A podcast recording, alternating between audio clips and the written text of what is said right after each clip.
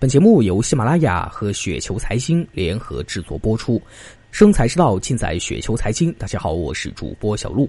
那今天呢，为大家分享的这篇稿件的名字呢，叫做《做消费股的一点规律》，来自于潇潇董。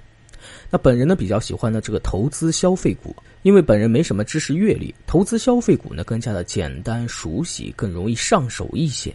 每一家公司呢，我们都说有它自己的核心竞争力。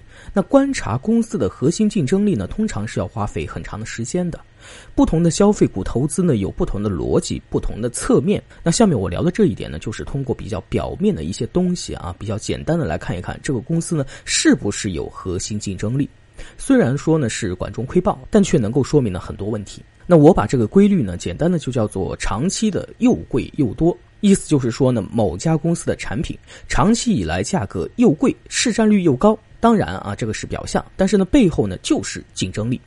那我们通过这个表象呢，就能够知道很多东西。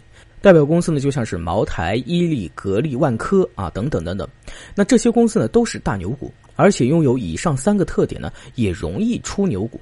很多消费牛股呢，也有这样的一个特点。长期来看呢，卖的贵又卖的多的，就是竞争力的表现。而卖的贵呢，也更能够出利润。那比如说是贵州茅台的茅台酒是最贵的，但是三万吨的茅台酒呢却供不应求。那我相信呢，茅台就算是产了个五六万吨的酒呢，也仍然是供不应求的。那这种量呢是很大的。然而呢，这个就是茅台牛的地方，赚钱如流水。再比如格力电器，空调的单价呢是同行业最贵的。但是市占率呢却是第一的，达到了百分之三十以上。那再比如说是老板电器呢，市占率呢也是第一的，而产品均价呢是第二名，比方太呢便宜了两三百块钱。